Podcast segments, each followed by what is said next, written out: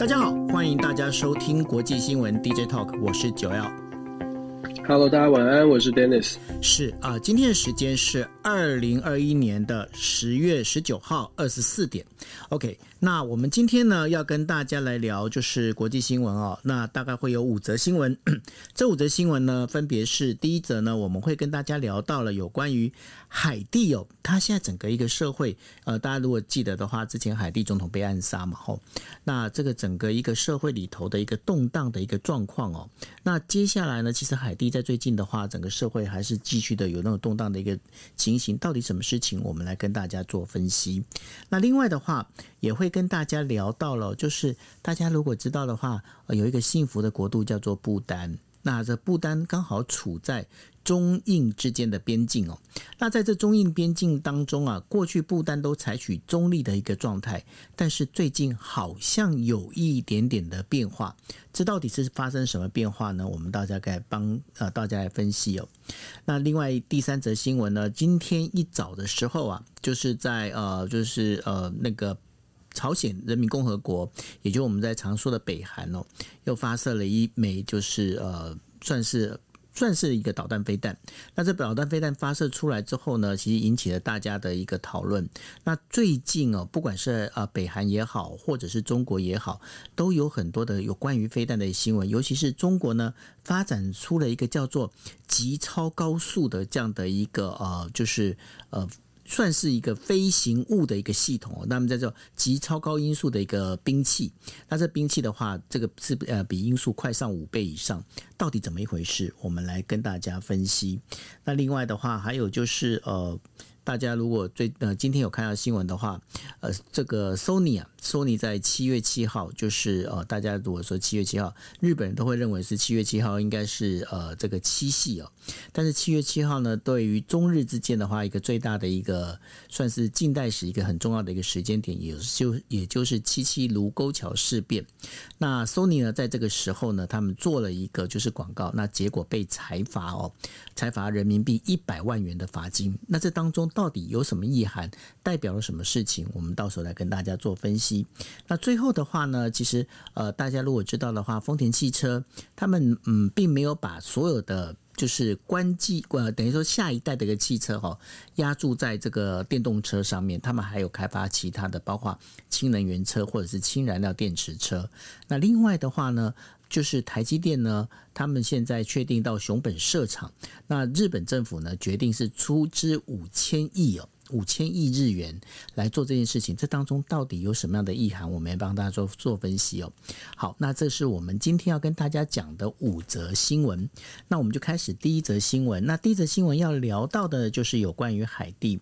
呃，有十七名美国与加拿大的传教士团体呢，在十六号的时候在海地遭到绑架。根据美国媒体的报道哦。海地官员在十八号的时候透露，黑帮绑匪呢，他们提出的赎金要求总金额呢是总共有一千七百万美金，那相当于每个人的赎金是将近呃一百万美元哦。那目前美国的联邦调查局官员已经在海地呢试图透过谈判呢促成就是人质的获释。那因为这个美国跟加拿大的传教士被整个海地这个黑帮绑架，那然后呢，海地又是距离美国那么近的一个地方，最近海地的一个动荡啊，这代表到底代表的是什么样的一个意涵？我想请 Dennis 来帮我们做分析一下。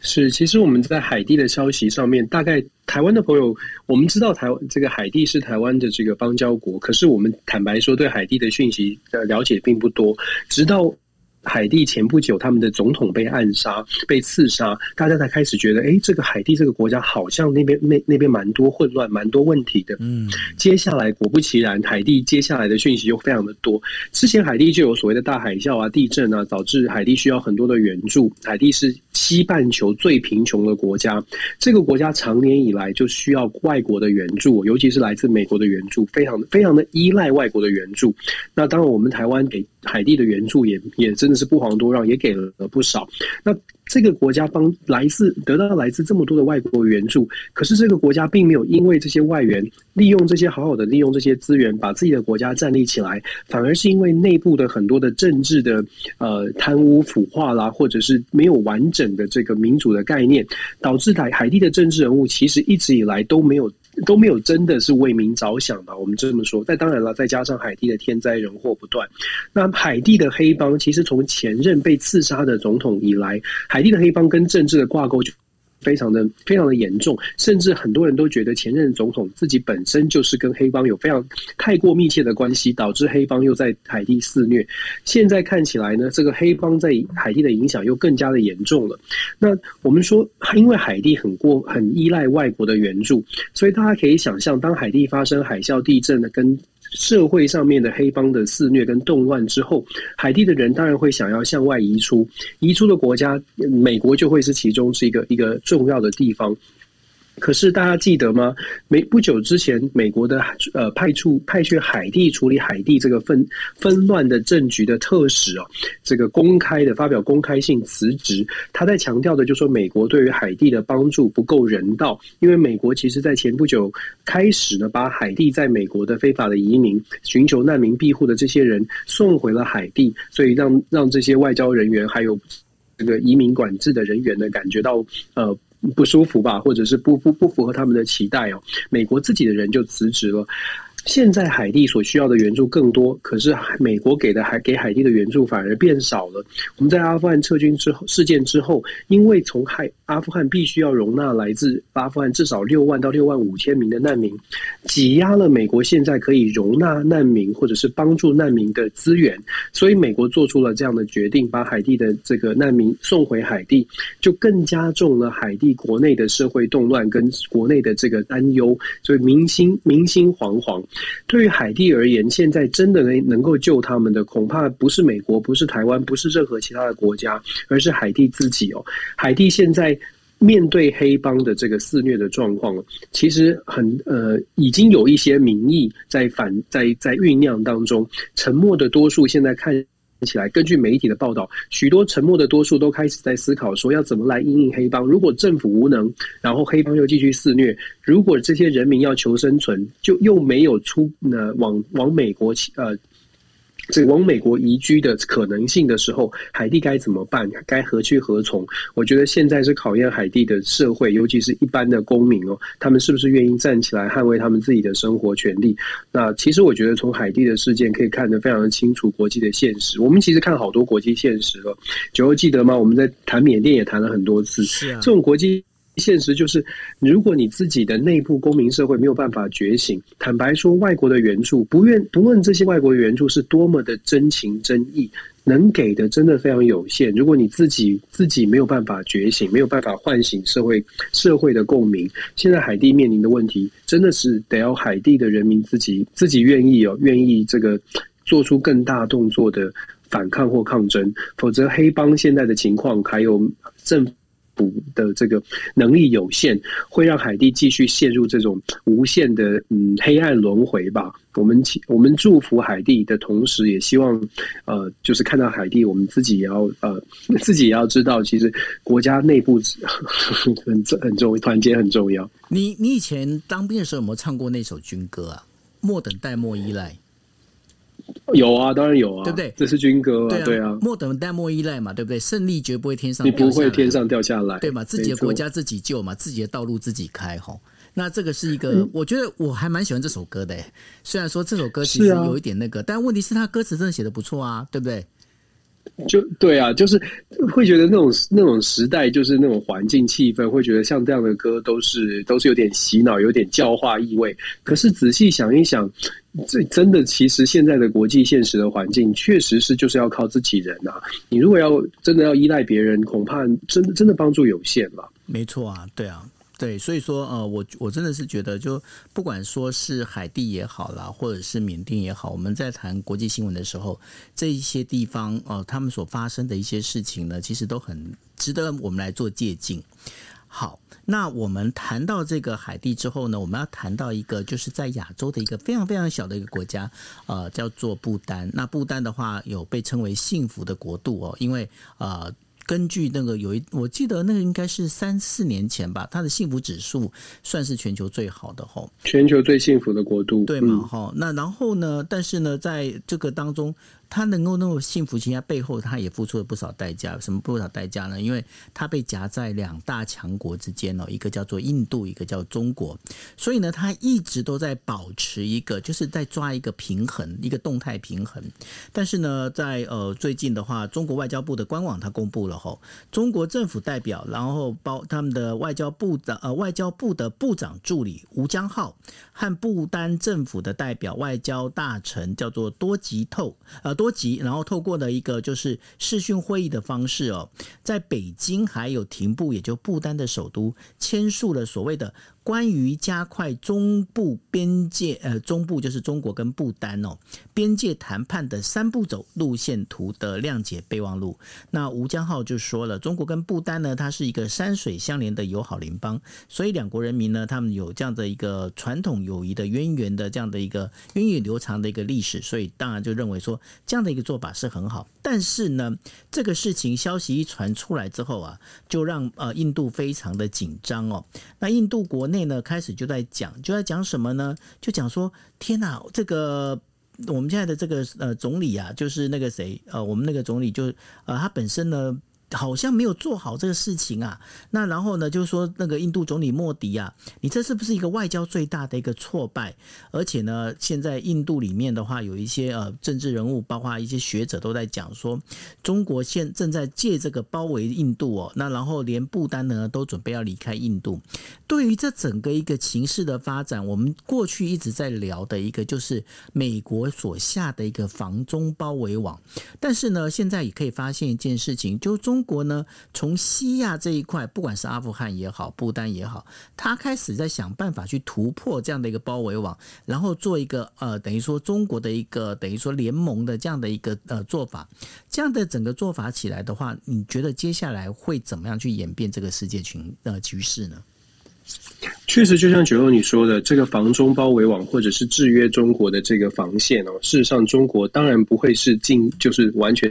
是坐以待毙。你可以想象，如果你从中国的角度来看，你一定会想办法突破。那怎么突破呢？如果从西方民主国家很难下手、很难说服，只靠经贸很难的话，或许最简单的方式就是朝着呃现在可能还不是这么全然民主的地方来下手。那当然从中从接近的国家开始做起，不单就是一个很好的破口。我们为什么这么说呢？其实中国跟印度之间就长期以来有合作也有冲突。那这几年当然边境的冲突是越来越演越烈，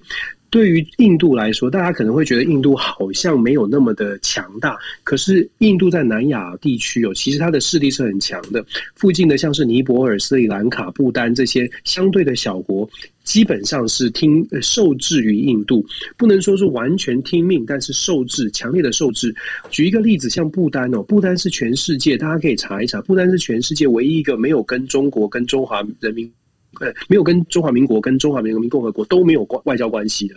为什么没有外交关系？因为他们受制于印度，印度不希望不丹有太多的外交的来往，希望不丹可以做一个安静的世外桃源。你做世外桃源可以，你安静的不要出声没问题。对于印度来说，这是对印度觉得最安全、舒服的一个一个一个盟友吧，一个小小弟哦。那所以不丹他过去也确实是选择的，都跟大家都不都。都不来往，都不做太多的外交的手段，这也是为什么我们说，在过去曾经大家觉得印度是呃，不单是世外桃源，好像是最幸福的国度，因为他们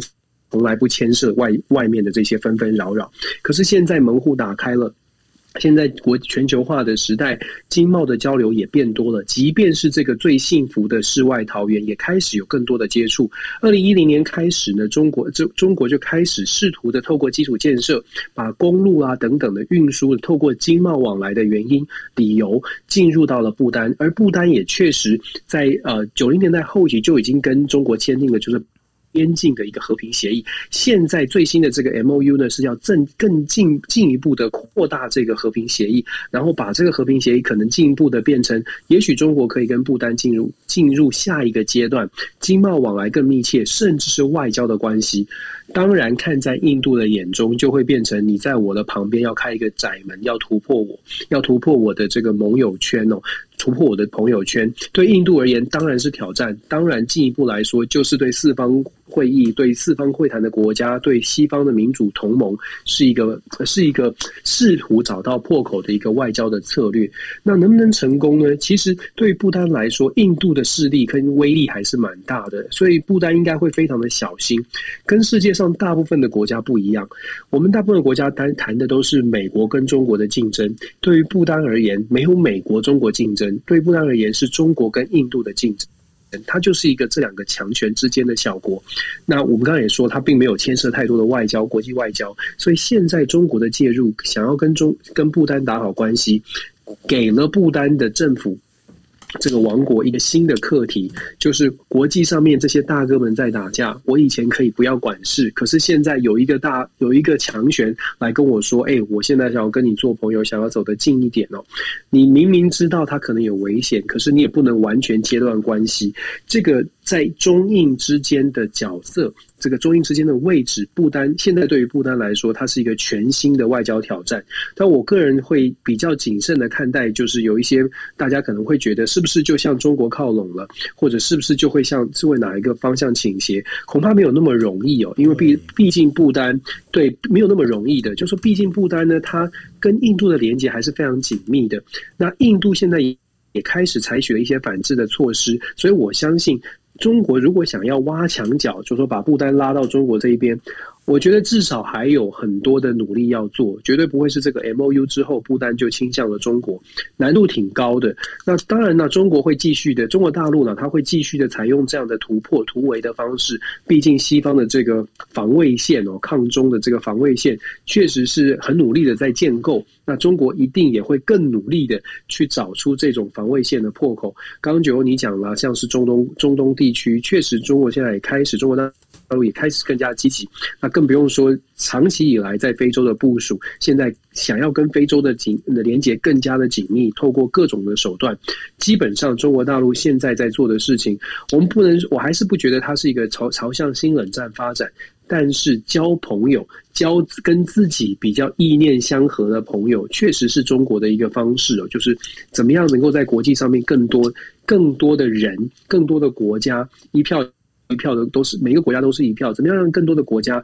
认为中国不是一个不是一个这个罪大恶极的恐怖的国家？我觉得这是中国现在在努力做的事情。透过这种方式，也许可以跟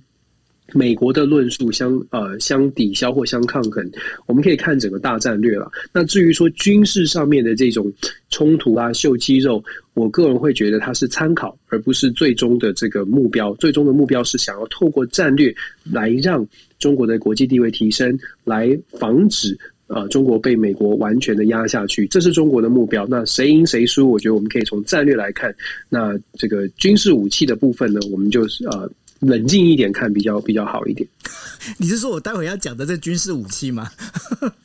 军事武器，对我，我我我，对对对，我要讲的就是军事武器，我们可以很冷静的看，你就会看出后面很多的美角。等一下我会讲，是很有趣的。好，不是不重要，是非常有趣的，都跟政治有关。对，因为军事武器我们要好好讲，因为 Angel 在底下，好吗？我实在有点怕他。好，没关系。那。那我们来讲的就是这个军事武器哦。不过这当中有一个蛮重要的一个点，就是说呢，在今天哦，就是十九号的早上，呃，台北时间是九点十七分，呃，早上九点十七分的时候。北韩他又发射飞弹，他又发射一个弹道飞弹，但是呢，这个跟过去最大的不同在哪里？因为它这个发射弹道的地方呢，弹道飞弹的地方是在咸镜南道新浦附近。那咸镜南道新浦附近到底它是特别在哪里？因为呢，它是北韩的很重要的潜艇基地，它是很重要的潜艇基地，所以这一颗飞弹呢，它其实呃，这韩国的军队里呃，韩国军方他是这么研判哦，这个极有可能是从潜水艇发射出来的弹道飞弹，也就是 SLBM 的这样的一个飞弹哦。那谈到这样整个一个武器，因为在过应该是在上个星期的时候，北韩其实也有就声称有发射了一枚，就是呃我们今天要聊到的属于就是叫做极超音速的这样的一个兵器哦。那这个呃飞弹的部分，那因为它是极超音速，那再加上呢这一次这个呃。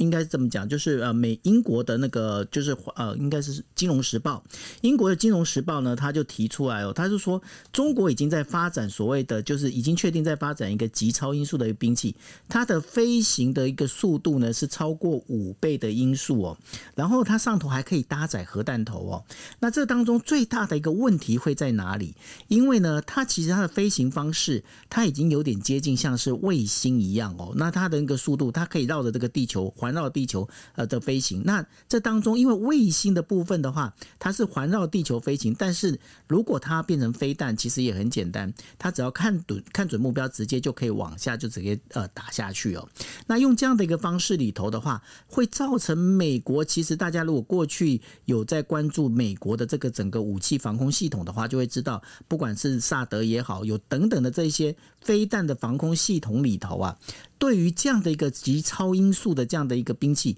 其实是没有办法做防御的吼，是没有办法做防御，因为它本身呃没有办法去被这样的一个计算。因为过去如果是呃这个弹道飞弹，它是整个打上去之后，然后再往下掉，所以它的一个弹道是容易被计算出来。虽然它速度还是很快，但是呢，它是容易被计算出来。但是这一个整个一个极超音速的兵器里头是比较大的一个问题会出在这一边。那大家就会想说，嗯，那。中国发展这个，那美国有没有发展？其实呢，美国在二零二零年五月的时候，它也有打了一个叫做编号是 X 三十七 B，那个叫做无人宇宙呃无人的宇宙船哦。那所以呢，这一次中国也在讲同样的，他说没有哦，各位，它不是飞弹，它是我们在发展太空船的当中的一项。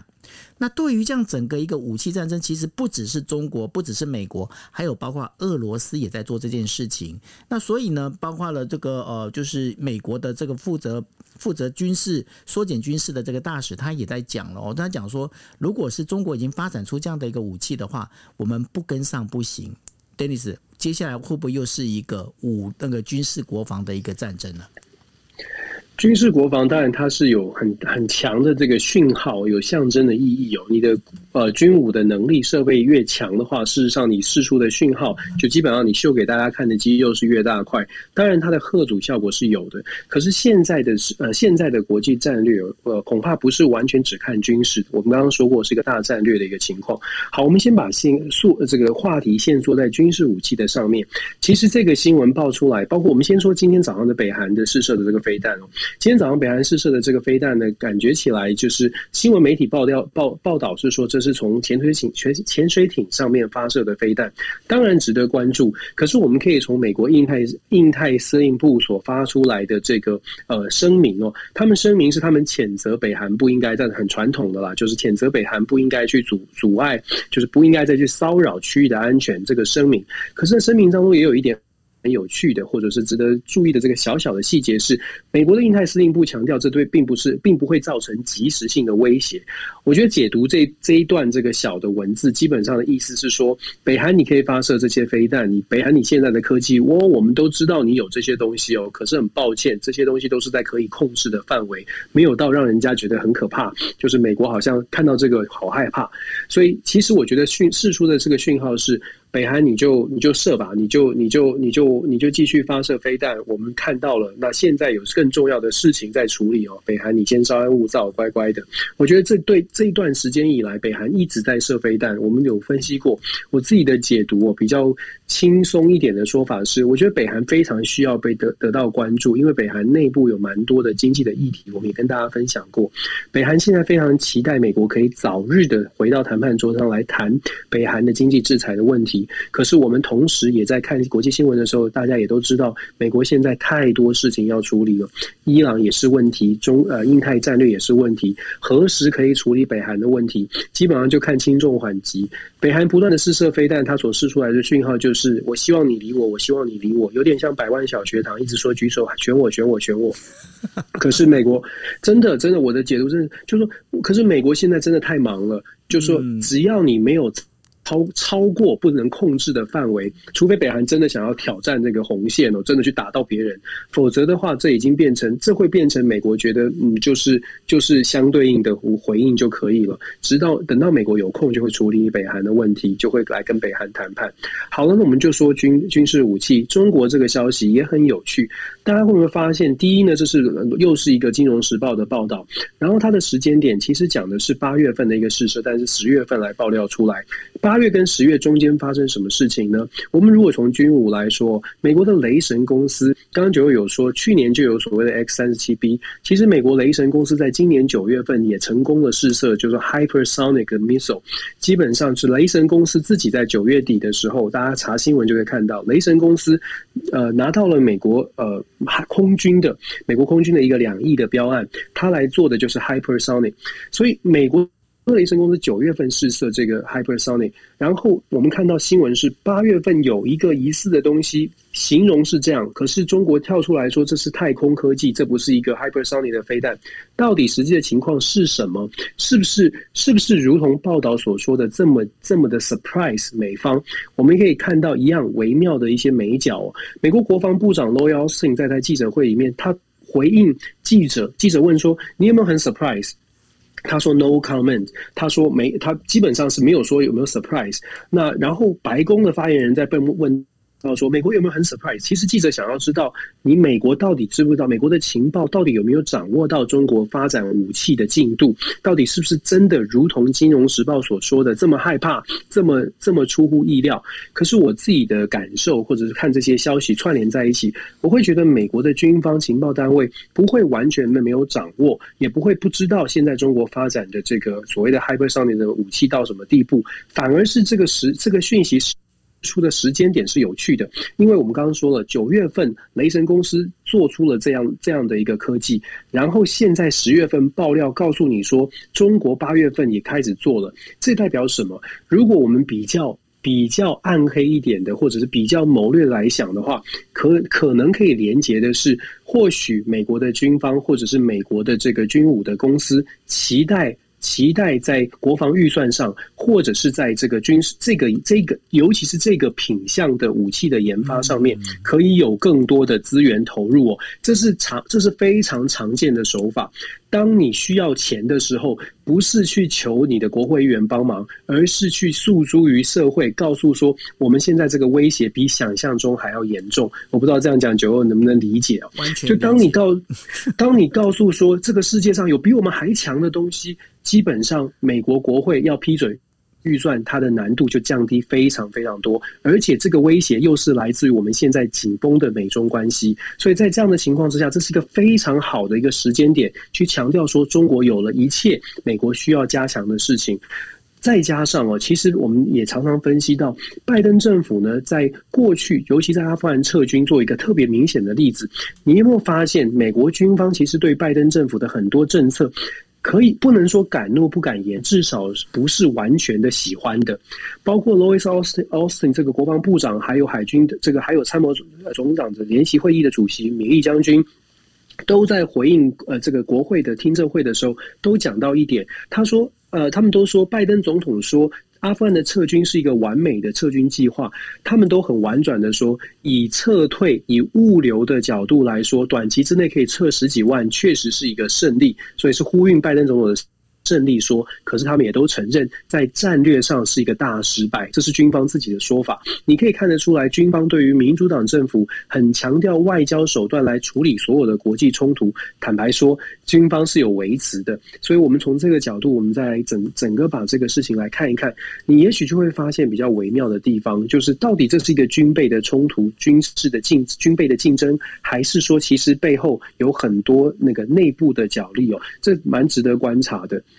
是，呃，那补充一下，刚刚 Cobra 他有发 Cobra 他有发一个就是呃纸飞机给我，跟跟我提到，就是说我刚刚提的有关于半导弹的这样的轰炸系统啊，呃。跟就是现在的我们刚才现在在讲的这个所谓的极超音速的这个兵器当中有点不一样，因为过去半导弹的轰炸系统呢，呃，在过去美苏的时候都有发展，但现在已经协议不去发展了。那谢谢谢谢那个 COBA 帮我们补充这一点哦。那这个部分的话，也让大家先知道一下。那我觉得刚刚那个 Dennis，我觉得你提的部分我还蛮同意的，因为这就有点像有没有有那个有一些那个。庙里里面那个鸡童有没有？他说：“哎，你必须要来拜祭，因为你怎么样怎么样。所以呢，他最主要是还是要你来庙里面朝拜这样子，像不像？我们可以讲说鸡童，不过我觉得真的是这样啊，就是。”你就像我们刚刚这样跟大家分析嘛，就是你要怎么样可以得到更多的支持，尤其是要钱这种军备预算，其实是很大争议的。对，对，它是很重要，可是很很大的争议就是你认为威胁的程强度有到哪里？嗯，如果有如果有一群人认为这没有很严重，不是很大的威胁，那你要说服他最好的方法就是就是透过讯息告诉他说，你看人家都已经上太空了，你看过去美国在六零年代那个军那个太空竞赛就是这样啊，你看到苏。如果这个苏联有一个有一只狗上去了，美国就很紧张了，完蛋了，我们落后了，就开始不断的要要要让星星上去，要让人上去，就是这种竞赛的感觉，这种威胁感必须存在，你才会跑得更快，才愿意砸更多的钱。所以我觉得这个这一则新闻很有趣的关键关键点就在于时间哦，就像我说的。八月份，如果这个新闻爆料的点是对的，八月份中国做了这样的测试，九月份雷神公司做完做完自己的 hypersonic 的这个 missile 测试，然后十月份新闻爆料说我们需要这个，然后接下来就是国会要预算了，要审预算了。那你觉得这个连结，就是说它的它的背后，它的国内的政治角力，肯定是要纳入考量的。这也是跟大家做一个不同角度的分享了。那当然了，如果从军事的角度，当然我们还是要紧张啊。中呃，美国跟中国。还有美国怎么看待中国的军事的发展？中国的军事武器的科技是不是快速的在进步当中？当然，这是另外一个层次，就一定也要讨论，也要也要特别小心的。但是我们从美国国内政治，尤其是钱跟军武相相关的连接，我觉得这也也是可以去思考的一个点。对，不过呢，呃，在中国这边的话，呃，的确啦，中国它现在整个国内的话，国家主义的这样的一个呃风潮是越来越盛哦。怎么样说呢？因为呃，如果大家记得我们过去在呃国际新闻 DJ Talk 的时候，有跟大家提到哦，在大连呢有一个叫做呃小京都。那后来呢，因为在网络上被大家就就是被当呃大这个中国的网民直接在讲说，为什么可以在大连里面做一个这样的像日本的这样的一个东西？这个本身这是对于呃就是整个呃就是抗日战争呐、啊，是一个羞辱之类等等巴拉巴拉的一些事情哦，使得这个小京都呢。后来不得不去做，呃，等于说先做停业，停业完了之后，他重新改，改成了变成是叫做呃，好像是盛唐还是呃，就是改了一个名称，就跟唐朝做串接了。那然后现在呃，目前应该是可以的，再重新开业哦。那另外的话，就发生在呃今呃，就是今天的新闻，中国呢在十八号的时候，他就对于就是中国索尼呢。这个集团呢，就磕了，就是呃罚了一个一百万的这样的一个罚金，一百万人民币的这样的一个罚金哦。那罚金的原因是什么呢？因为索尼在呃，就是今年的七月七号上午十点的时候，开始要发表它的一个，就是说索尼的一个新的一个新产品。这个当中问题会出在哪里？大家如果知道啊。八十四年前了，在北京郊外，呃，就是卢沟桥事变的时候，也就是七月七号卢沟桥事变的时候，开第一枪的那个时间点。刚好是十点钟哦，那所以呢，这个当中的密合度非常的高。那那么高的一个情况之下，当然了，这就造成了就是呃，整个中国的网民他们之间的一个骚动，尤其是中国有很多的，应该有相当程度，我不能讲很多，有相当程度反日的这样的一个呃，就是网民在那边，当然他们就会觉得说，哎，你这样子说，你做这件事情，你不是存心挑衅吗？那站在我们必须要站在一个就是说呃一个。就是中国人的这个民族的这样的一个情绪里面，可以理解，就是说索尼这个时这个做这件事情，很很可能是他没有考虑周全哦。就好像说，如果说今天呃美国他 Apple 他发表的那个发表会，他选在八月六号，刚好广岛那个炸原子呃炸原子弹的那个时间的话，我相信日本日本的网民一样也会有这样的一个不同声音出现。但是，但是出现的就是说，这件事情如果发生在日本，日本它不会是因为这样的去对 Apple 做任何的一个处罚，但是在中国的话，就会有这样的一个有这样一个广告法。这广告法，大家不要看这一百万，对于索尼来看好像没有很多，但是这一百万呢，是这一条罚款罚款里面的上限哦。那所以呢，在中国的这个外商投资里面，就会陷入到一个比较大的一个问题，就是说我们在讲的叫做国家风险哦。也就是说，你今天你这个你到这个地方投资，你可以去控管，就是包括了啊人人力风险，你可以去控管到到时候我这个整个一个市场营市市场行销里头，我会有哪些风险？但是唯一无法控管的是这个国家风险，尤其是当国家说走说说走就走，说变就变的时候哦，那那时候。这对于外商来说，其实是非常危险的。那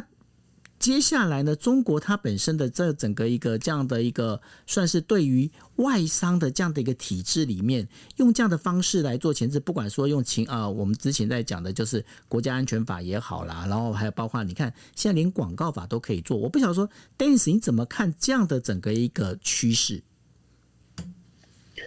整个趋势就是中国现在抓得很紧，就是很显然的，中国政府现在抓得很紧，而且他也也同时把这个抓得紧的同时，在制度上抓得紧的同时，把整个民心社社会上面的所谓的国族主义的氛围也连带的带动起来。当然，国族主义就是我们说 national 的这种国族主义、国家国家情感，其实是很危险的，有点像是火，就是我们要生一把火，这个火有的时候。呃，会会烧过头。那现在现在正在这个势头上，就是在美中的紧绷关系上面，中国国内呢，这种可能是稍微的反外国的情绪是比较高的。顺势而为，政府当然可以搭配的所有的所谓的制度，搭配的所谓的反外国的这种这种情绪，达成某种达成某种的管理的制度，或者是威吓的效果，不论是。让中呃国政府获得更多的民意的支持，或者是让外国的企业觉得有点畏惧，必须要呃考虑是不是应该。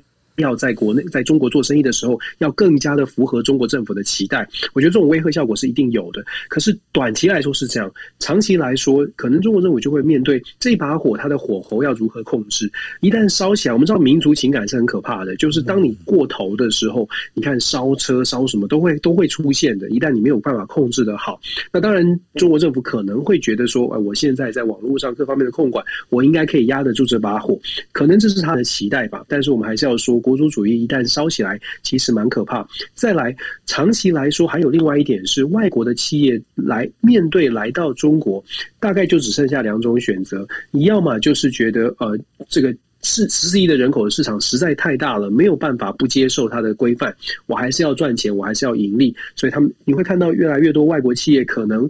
如果在经贸的考经纯粹经济的考量，你会看到外国企业在中。我会越来越接受他们的条件条条框框，可是你也会看见有一些外国企业在权衡之下，觉得这样子这样的一个环境不适合他们的投资，他们就会开始找分散风险的地方哦。我时我觉得是时间早晚再加上前置的强度的问题，那考验的是这个外国企业的判断，还有中国政府他自己能不能 hold 住这一把火。我觉得这个是。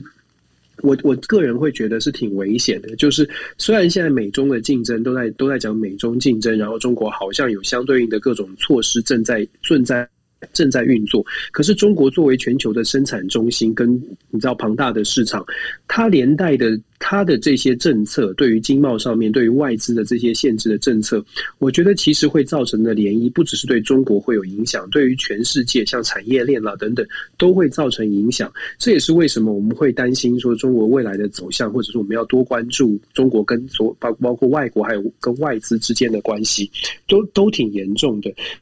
有的时候我们就说，当然我们我们要我们要呃。就是我们很不喜欢这种操作的模式。可是更重要的是，我们怎么看？我们怎么去解读外国企业面对中国这种管理，他们的他们的做法跟手法？然后我们要好好的应应说，哇，如果这些企业都向中国低头了，我们该怎么做？我会从这种角度去看，就是台，毕竟我们的台商，我们的台资企业，包括台积电啊等等，我们半导体很强。可是这个强也是建立在全球的连结，我们不是强在台湾人，我们是强在全球的市场。所以当全球市场可能会受到因为中国受到波动的时候，我觉得策略上吧，可能要超前部署一下。如果有外资。我们的伙伴、合作伙伴，或者是部分的协力厂商，他去遵守了中国的规范，我们怎么办？或者是这些厂商觉得决定不要在中国做生意的话，我们又该怎么办？我觉得这些都是要在台湾要从长计议的。尤提示可能政府啦，可能大家真的要一起去思考，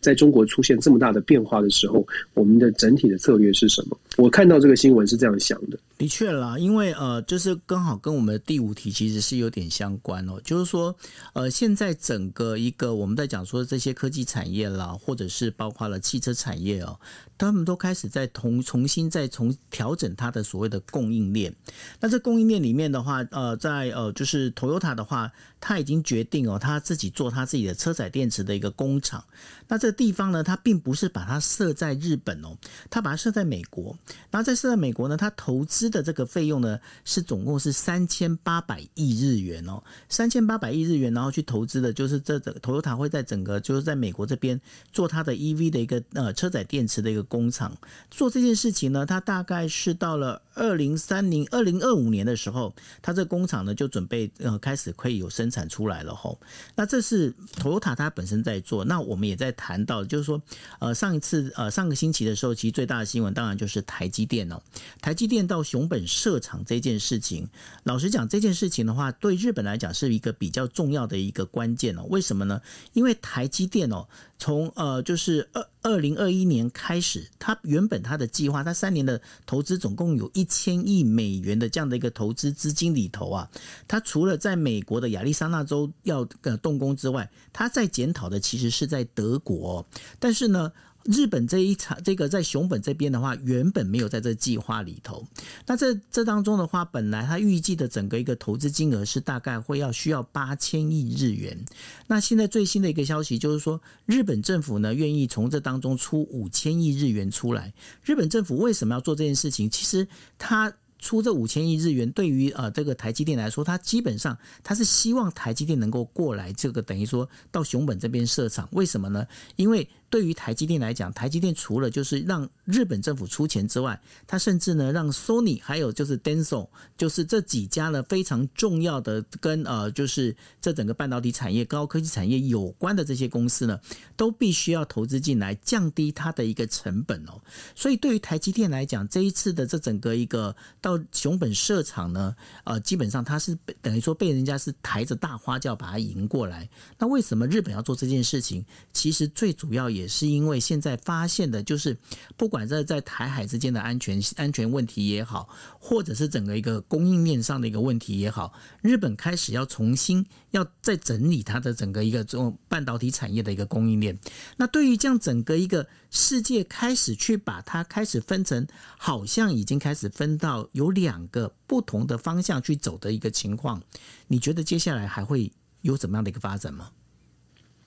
我觉得其实企业都是从避险的角度在看待这个整个国际局势哦，嗯、所以其实九欧，你有没有发现，我们其实之前都一直在说，就是台湾需要国家级的策略，然后要赶赶快跟世界的产业链产业链做结连结。其实我们一直在讲的就是这一点，因为企业。我们不能说不能用“商人无祖国”听起来好像很负面，可是其实想一想，企业它存在的，它就是现在不能讲“商人无祖国”，现在要讲“商人有国际观”。商人全球观，哎，对对对，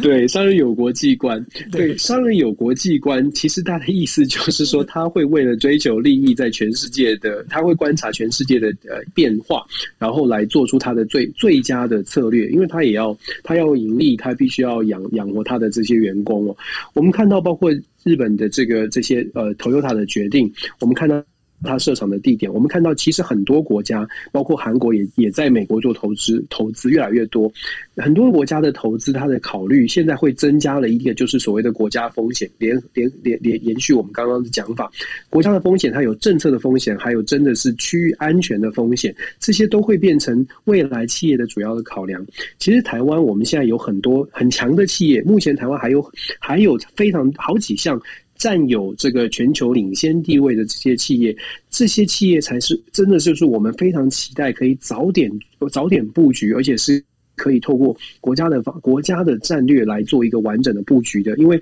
这个领先优势是不能不能失去的。对，尤其对台湾来说，这些领先优势不能失去，因为我们说他们是护国神山，它确实有点道理。这些领先优势现在可以还。现在可以透过这些领领先优势，让我们在全球的布局当中卡位。尤其是我们看到，像是 Toyota，像是这些三送这些公司，他们正在全球正正在重新部署他们的全球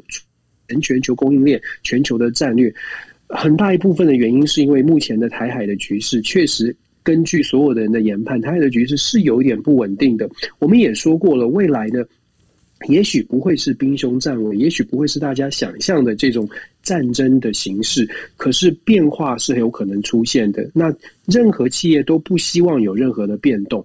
就算我们可以不用，就算是不是战争，俄罗如果如果像普丁讲的，就是台海是不会发生战争的，可能会经济经济的压迫手段。想想看，如果你是现在的外资企业，你在研判，就算你觉得台湾很不错，台湾的各方面领呃生活条件还有产业投资环境很好，可是你会不会考虑到整个国际的变局？你会不会担心台海的局势？其实从美国的报告或者是很国很多国家的报告，确实有一些企业是担心的。当然有支持台。湾力挺台湾的，毫无疑问，有觉得说不可能会怎么样，也有，可是也确实有国家开始会担心这种这种这个未来会出现变数。对于企业来说，不管再怎么喜欢台湾，他可能心里都会想着。我们来投资台湾五年、十年，我们讲的是新的投资哦，不是说现有的或者是现在已经有契有有有契约的呃呃这些这些企业，当然这没有短期之内对台湾不会有什么影响，可是长期来说，如果现在这个局势继续延延续下去，也许就会让很多的企业重新思考整个全球的布局，台湾的角色会是什么？那这当然也就是我们所说的，我们的强项的部分是不是能够赶快搭上其他的线？我相信。我相信台湾的政治人物还是很努力在做这些事啊，纷纷扰扰之余哦，我相信还是有人在做事。我必须要强调的是，真的不是蓝绿问题，有心做事的人可以把所有的事情都做好，跟政治倾向没有什么关系。我们担心的是自己自己自乱阵脚，而不是我们没有能力。所以每次看到这种新闻，我都会一直在想说，我们还我们。跟时间赛跑，然后我们赶快赶快做一些事情。我觉得台湾其实可是可以有机会长治久安，避免呃避免任何的这种这种纷扰是有机会的，但是必须要团结。真的，那这个就我们呼应到，本来我们上个星期有跟大家提到，就希望能够台湾赶快召开国事会议。那这当中有几个要修正的，因为呃，信奇老师呢有后来有跟我就是发了讯息跟我讲，就是说蔡英文总统呢，其实在二零一六年十一月的时候曾经召开过司法改革的这样的一个国事会议，然后二零一七年的一月呢有召开过年金改革的国事会议。但是呢，我想说，呃，这个部分的确蔡英文的确有，呃，蔡英文总。总统的确有召开这样的个国事会议，但是我们现在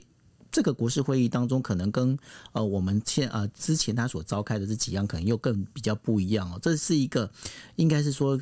攸关的整个台湾人民，整个台湾的整个一个台湾安全、台海安全的这样一个很重要的一个，大家必须要凝聚一个共识。这个当中已经怎么讲，就是。不管是在野党也好，执政党也好，都要好好坐下来，好好的去讨论我们自己该怎么去定位。这我我认为这个国事会议应该朝向这个部分去做。我不晓得说，Dennis 你是怎么想？我想，确实是这样。我想，我们谈的这个国事会议是希望它是一个多方位、多多议题、多面向的。那过去蔡英文总统所召开的国事会议，多半是属于特别特定的议题，看譬如说司法改革、年金改革，这些都是特定很重要的议题，没有错。召集社会各方的意见，这很重要。可是，我觉得台湾现在到了一个方，到了一个时间，是我们必须要真的是化解所有的政党的旗舰，好好的坐下来。如果美国美国的担心，当然美国永远都很担心台。海的争端了。可是如果说我们自己来正是现在这种世界觉得台湾有危机的这个这个外在的情况，来正视说，也许真的大家觉得说五六年之内会有变局，那是不是大家可以真的抛开成见？如果人家全世界都告诉我们说台湾很危险，五六年之内会有会有变动，那难道这样子还不足以让大家团结起来吗？难道这样子还真的要继续考虑，就是说谁下一次选举怎么样吗？我真的觉得不需要，我真的觉得是需要一个国事会议，是讨论国家方向的国事是会议哦，是呃，不管是两岸态度，或者是台湾国内的呃，从教育、经济整个产产业政策，真的是时候大家想一想了，呃。也许你很不喜欢特定的阵营，很不喜欢特定的政治人物，可是我我还是要说，就是呃，就国家只有一个啦，就是大家大家是时候了，真的是时候了。如果如果全世界都在紧张的话，其实对啊，这个大家都应该要紧张哦，因为接下来的呃，如果说按照 Dennis，你那时候我记得那时候提的是二零二七年，对吗？对啊，现在美国就是在说二零二七啊。现在也有一些，其实这两天有我我我所熟识的几个学者，像是任雪莉，有大家可以查任雪莉教授，他这两天在 Brookings 的研讨会上面就直接的发言了，他就发言说，美国不要再，我们不要再把这个台湾，就是他他很直白说，我这样讲好了，他很直白，大家媒体可以查得到，他很直白讲说，美国有很多的政治人物，他可能。过分爱台湾，或者是为了某某些的原因，他的这些言论可能会造成反效果，可能会伤害了台湾，会让台湾走向一个可能不是很稳定的局面哦。我觉得其实很多的呃，真的喜欢台湾的，包括了任雪莉，包括了普瑞哲，就是 Richard Bush 这些人，我都有亲身接触。他们的担心不是台湾要不要独立的问题，是台湾如何生存，而且在一个最安全的状况，让让台湾的人民可以。好好的生存，他们这种这种出发点，所以他们会支。当然，在在在这个在意识形态上面，他们当然会支持台湾是一个独立存在的。可是同时，你也会看到他们在支持台湾的主权独立之余，他们也会帮台湾去设想怎么样可以兼顾主权独立，但是又和平的生存。我觉得这个是很重要的。就是我们一呃，如果我们。很很积极的说，哎，我们要我们要呃呃要要做出什么样的反抗？可是忘记了，就是有一些事情是。有些事情是需要更更有智慧、更有策略的来做到，呃，那就会比较比较让台湾掉呃掉到一个稍微不稳定的状态。这个是我们讲，我跟九二在在说，这就是国事会议的重要性啊。对，我相信台湾的朋友，其实大部分的人，如果大家可以凑在一起集思广益，我其实比较相信理性是多数的，中道的力量是多数的，只要维持。依靠的力量，其实台湾不会、不会、不会没有办法生存的。这样说吧，其实，其实我觉得国是会议要做的一件事情，就是把那个沉默螺旋打破，就是把真正大多数人的声音把它拿起来。为什么沉默螺旋？因为有很多人会觉得说，反正我讲了也没有，或者是我讲之后，可能对我来说也没什么太大帮助，于是干脆选择不讲。不讲之后呢，反而是。变成在两极端的理论呢，言论呢，会变得好像声音被特别的放大。那我觉得说，国事会议本身它应该做的一个事情，就是让真正的声音能够出来，让大家知道说，到底怎么样做才是最符合大家的期待。我应该是这样的一个说法，对吗？吼。对啊，就期待，就期待，就是比较多，呃，就是所有的政治人物吧，所有的政党，甚至是社会贤达，如果如果有这种机会的话，真的是，我觉得现现在科技很发达，大家直播，大家来各抒己见哦，好好的来，好好的开场大会来讨论一下，有点像是直接民主了，但是我觉得台湾现在是需要的，大家把声音都说出来，不管是怎么样极端，几天的会议下来，大家就会知道了。对啊，直播很重要。那有时候影片的话，还是要仔细看，因为最最近的新闻也有点恐怖。那个 AI Deep 那种东西的话，嗯，好，嗯，今天的新闻就讲到这一边。那非常谢谢大家。那大家晚安喽，拜拜。晚安，拜拜。